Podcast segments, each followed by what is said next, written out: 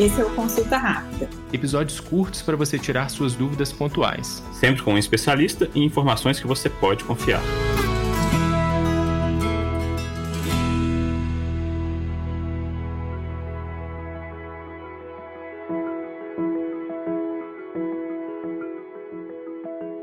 A autonomia das crianças desperta alívio e, ao mesmo tempo, uma certa insegurança.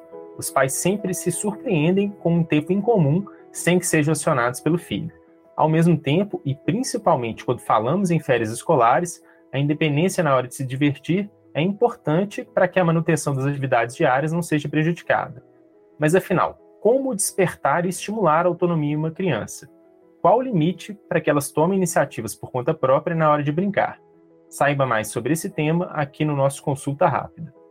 Acho que a questão da autonomia é fundamental, tanto no ambiente de saúde quanto no ambiente de cuidado com uma condição crônica, por exemplo, né? A gente trabalha nas crianças e adolescentes com diabetes, a sua aplicação de insulina é um grande divisor de águas quando a criança passa a medir sua glicemia, a aplicar sua insulina.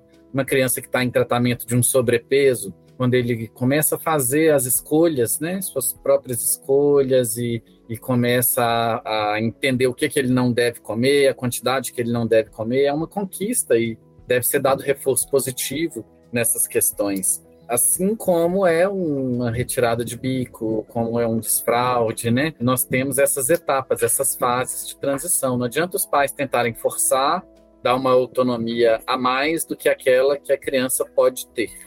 E aí trabalhar a autonomia é importante nessa fazendo atividades graduais mesmo, né? Essa autonomia é um processo, não é um evento. Agora você faz sozinho. Então o pai tem que um dia demonstrar e fazer ainda para a criança. Outro dia ele deixa a criança completar, terminar. A gente tem esse aprendizado até com nossos residentes no hospital.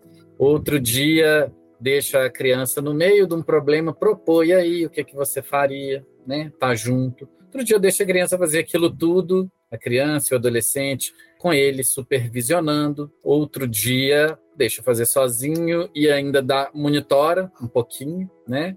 E aí chega, olha. E nas férias realmente são períodos para exercer essa autonomia. A criança, simplesmente o fato do adolescente ir para casa de um colega, ir um final de semana, fazer uma pequena viagem com amigos, com a família de um amigo, para uma colônia de férias. Tem todo um preparo, né? Desde preparar a mala, conversar situações que podem ter lá, já deixar combinado com, as, com a criança e com adolescente situações de exceção, a quem ligar, a quem se reportar, o que fazer, que tipo de pessoa pode conversar ou não conversar. Então é um período sem dúvida para se testar essa autonomia e o processo para fazer é esse mesmo, é conversar, fazer aos poucos e soltando, né, entender isso como um processo e fazendo gradativamente.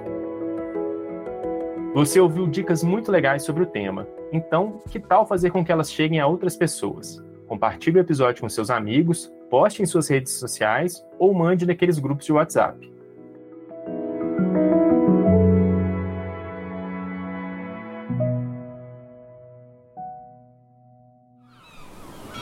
Este podcast foi editado pela Maremoto.